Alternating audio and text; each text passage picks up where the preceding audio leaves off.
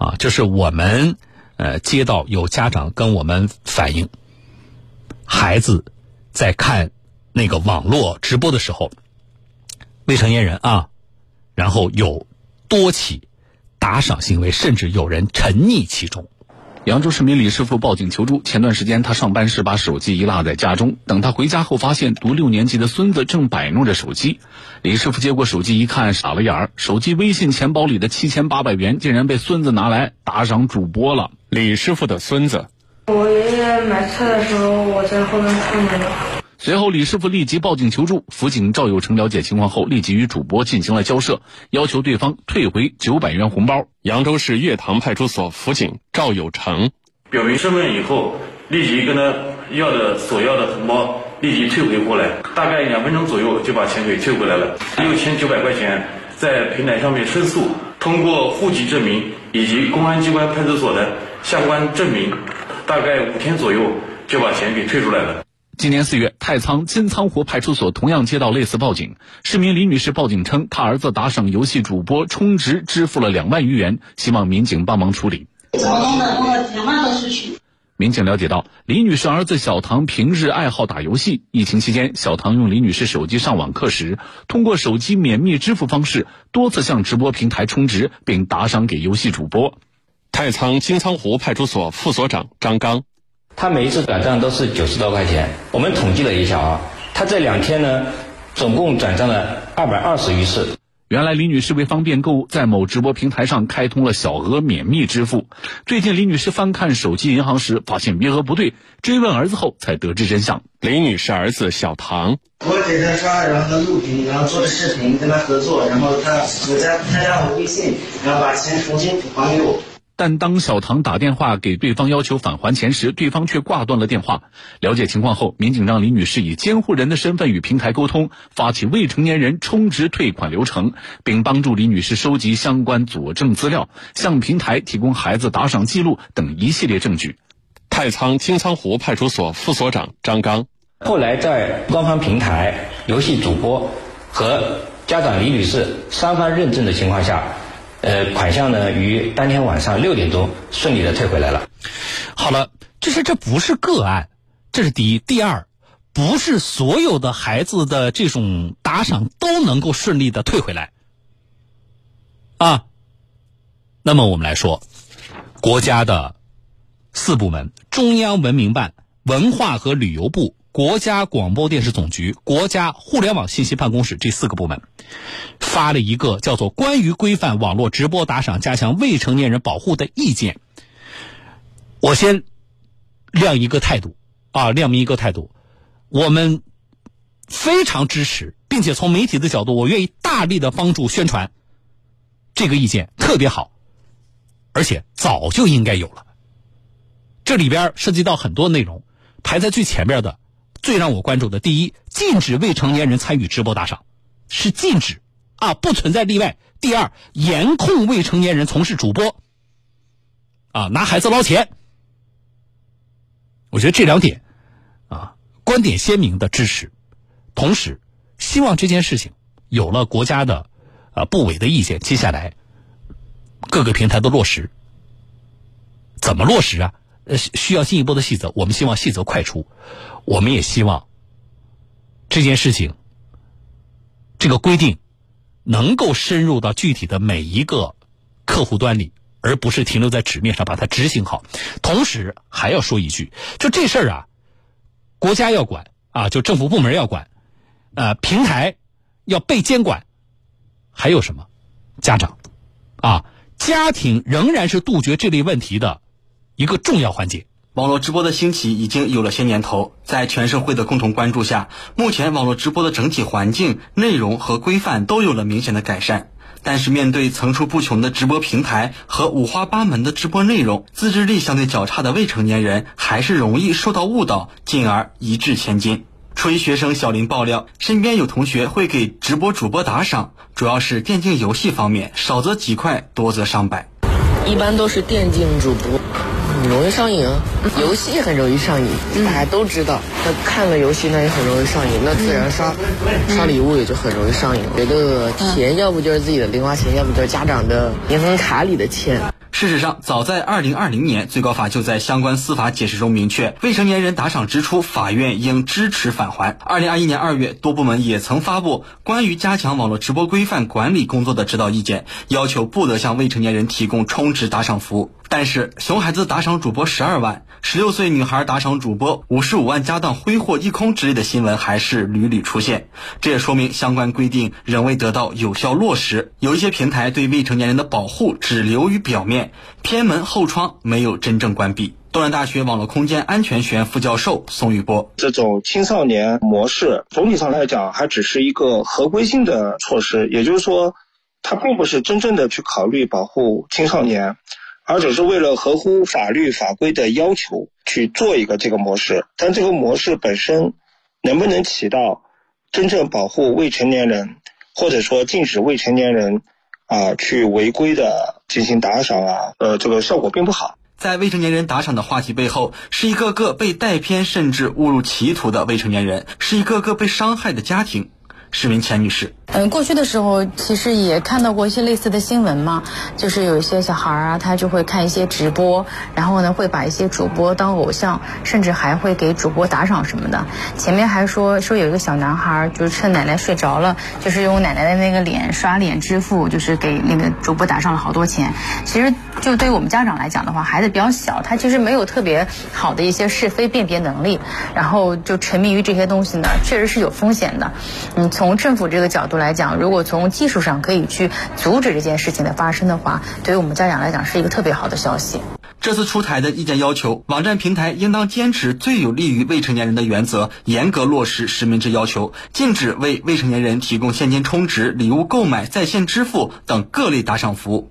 宋宇波介绍，意见中有明确的七项工作举措，一个很重要的特点是更加注重如何进行具体的落实。其中，优化升级青少年模式等内容，在技术上要实现也并不困难。主要的阻力并不是来自于技术上的问题，而是在于成本的问题。常见的主要的技术，人脸识别，还有一个就是在用户使用期间对用户进行不定期的抽检的方式来来确认正在使用的用户是否是是他本人，啊，来保证这种实名使用的机制。如何去保证相应的平台可以按合规的去实现青少年的模式的话，也需要相关的。监管部门去加强监管。江苏省家庭教育研究会副会长殷飞认为，规范未成年人的网络打赏行为是国家出台的又一个保护未成年人的有力措施。未成年人参与这个直播过程中的这种打赏行为，特别是呃这一个呃十六岁以下的孩子用这个父母的金钱去打赏，那么这个是需要比严格监管的，因为这个未成年人他对于这个首先对于金钱的支配权他是有限的，另外一个就是他的这种控制力和这种面对这种网络直播的诱惑力和自控力也是极其有限的，在这个方面进行有力的监管是十分有必要的。但是无论是国家还是我们的企业怎么监管，怎么做防火墙，那最终。我认为的一个无形的防火墙，在每一个家庭中，让禁止未成年人打赏走到实处，不仅要利用强制手段堵上偏门，还要加强价值引领和思想教育，提升未成年人对网络直播不良风气的免疫力，为未成年人的网络健康戴上法规和意识的双层保护罩。英飞。家庭教育家是最后一道防火墙，所以我们的家长要从两个方面去落落手。第一个要增强这个意识，你要知道，您的孩子有可能在网络世界里面被这个主播的这种热情啊所。裹挟进去，很容易做出冲动性的行为啊。同时呢，我们家里面要多带孩子参加一些更积极的这种生活，尽量减少他们沉迷于网络世界。我觉得这一点需要我们的家庭、学校和社会都要能够协同作战啊，共同努力，才有可能还孩子一个啊风朗气清的网络世界和健康成长的童年生活。好了啊，记者的报道听完了，那专家说的也挺好的，我再补充说两点，好不好？第一点啊。这个国家的这个规定接下来实施好，我觉得首先真的要严管平台。我们现在有一些平台上糊弄国家，下忽悠百姓。举个例子，原来有一些平台上有一些不适合未成年人观看的信息，或者是有一些平台存在像什么游戏打赏啊、呃游戏充值啊、这个直播打赏啊这样的一些情况啊，我们接到过有一个宿迁的吧。呃，小孩游戏充值，家里边拆迁的四十万的拆迁款，啊，没几天就被他全充光了。好。媒体报道啊，媒体对于一些平台啊放松管理曝光啊，然后国家说了，你们要设置青少年模式，然后你就看到。啊，一些平台确实设置了青少年模式，啊，就是你登录的时候，它会跳出一个框，啊，这个对话这个这个框呢，告诉你说这个对话框啊，上面写的大概意思就是说，我们现在已经有青少年模式了，然后下边给你两个选项，一个是我知道了，一个是选择青少年模式，哎，我说这简直是糊弄鬼的东西，就是你如果是这样的这个方式的话，那么对于那些。想用成年模式的孩子，现在孩子多聪明啊！他就选择点那个，我知道了，那一点不影响他正常使用啊。你所谓的技防就是技术防控，你这个层面到底在哪里呢？啊，国家说你要有，呃，青少年模式，你要做到提示，然后你就弄这么个东西糊弄我们。所以我说，有一些平台上糊弄国家，下忽悠百姓。那么这一次的。啊，中央四部门出台的这个意见，我们希望真的能够至少啊，至少我说从技术层面，能够把它更有效的落实下来，而不是搞这些形式主义的东西。这是要说的第一点，平台一定要严管啊。这个严管里边还包括什么呢？出问题了要严罚，不是说你啊，你这个媒体介入了，哎呀，我们退钱吧啊，我们这两年帮大家要回来的游戏充值和直播打赏的钱，就是孩子啊，未成年人的。二零年、二一年到现在两年多的时间，我们没有特别精确的算过，但是那几几个大头的那几笔钱算下来啊，少的就是两万、三万都是少的啊，几个大头的二十万的、四十万的算下来超过两百万啊。二零年就是我们有限的帮大家维权的就已经超过两百万，从各个平台要回来的钱，但问题是这个里边有一些我们发现，这个过程里边有一些是孩子特别精明。还有一些是什么呢？就是平台你管理上有监管上有漏洞。那既然你有漏洞，不是说媒体帮着把这个钱要回来就完了？罚则在哪里呀？一项工作的落实，我们说监管，从监管的角度去看，如果你没有罚则，你这个监管不可能是有力有效的。好，严管平台，这是说的第一点。第二点，我们家长们啊，我们有一些家长心就大的不得了啊，然后一旦。这事儿发生在他们家，他就以一个受害者的形象就来了。哎呀，这个平台无良哦，啊啊，这个平台坏哦，啊，自己一点责任没有，坏事都是其他人干的。我是受害者，我无辜啊！哇，这个钱呢，我们两口子得攒多长时间呢？不能活了，日子过不下去了。哎，你反不反思啊？啊，这种事儿都出了多少件了？你是真的一点不知道吗？还是你根本没有在孩子的家庭教育的时候，你想过这件事情做好防范呢？所以你凡是出现这种情况的家长，你不完全是受害者，啊，你不是一个一点责任没有的受害者。家庭教育，我赞同最后的那个专家说的那个，就是家庭教育是最后一道呃防线。我希望我们的家长们啊，把这个事情要重视起来，这事儿。光靠国家几个部门出这么一个意见，啊，甚至光靠平台从技术层面怎么防范，我说这个事儿不可能杜绝。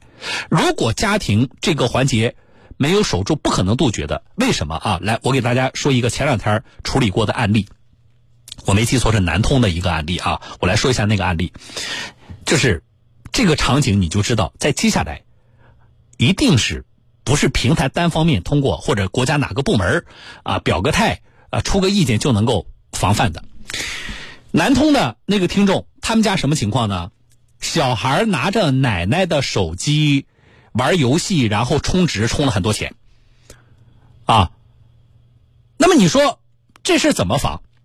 游戏平台它现在有一个人脸识别的模式，就是说要识别一下，哪怕啊你拿的是父母的账号登录的。或者你拿父母的这个账号信息注册的这个账号，但是我们不排除这有可能是孩子玩的呀，对不对？于是现在有一些游戏平台就推出了一个，你想来打游戏，不管你拿的是谁的账号登录的啊，那么你就要有一个人脸识别。这人脸识别主要识别什么呢？你是孩子还是成年人？啊，它增加这么环节。然后南通的这个听众他们家小孩呢就知道。然后他怎么办呢？他拿他奶奶的信息注册了这个游戏账号，对吧？呃，你不是要人脸识别吗？他奶奶呢说，其实年龄也不大，六十岁多一点啊，也不是那个，嗯、老人家，用的是智能手机。然后呢，他奶奶就不知道这个孩子拿手机干嘛。这孩子呢，每次登录的时候就跟他奶奶说：“来，奶奶啊，对着这个手机，呃，我们是什么又又要上网课了又干嘛的？你你对着你眨眨眼，啊，你张张嘴，你摇摇头。”这奶奶也搞不懂，啊，那让我让我眨眨眼，呃，张张嘴，摇摇头呢，我就对着屏幕就就把这个事情就做了，然后这个小孩就顺利的登录，顺利的打游戏，顺利的把钱就充出去了。那么，请问这种情况，你让哪个部门出个什么呃管理的规定，哪个平台怎么严管就能把它杜绝吗？很难的呀。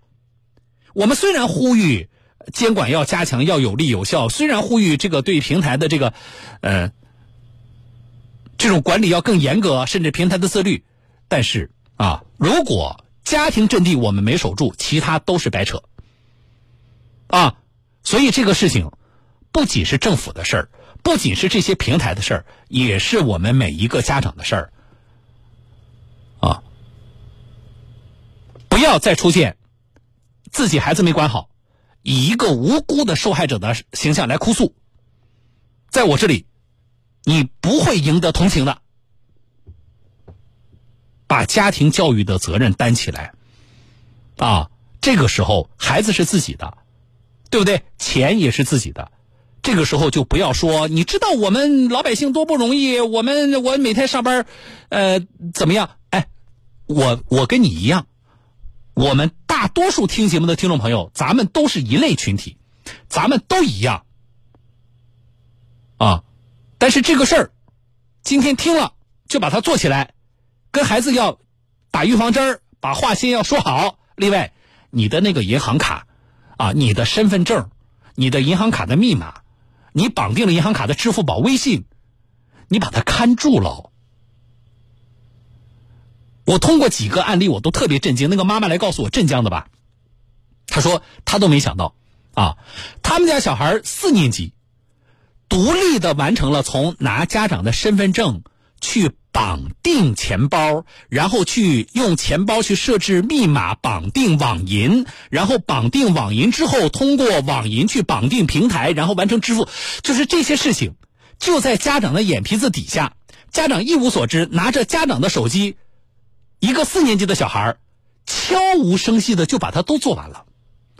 说实话，你现在让我去，我我跟大家说过，我说我不会淘宝。哦，就我不会在淘宝上买东西，我也不太用这个网银。我不是说呃不用啊，有的时候被银行逼着没办法啊，你一定要通过这个一些网络渠道来来操作啊。有的时候我也用，但是我用的也不溜。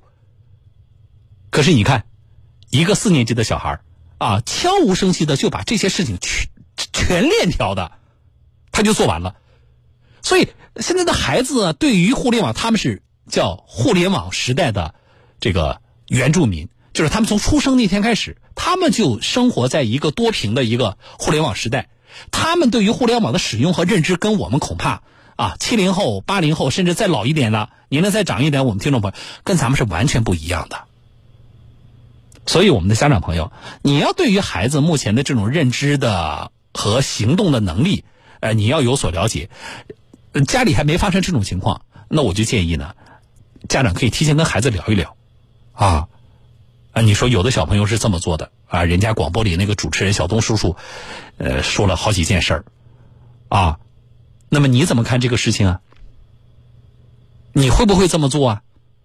你知不知道这件事情呃的严重性在哪里啊？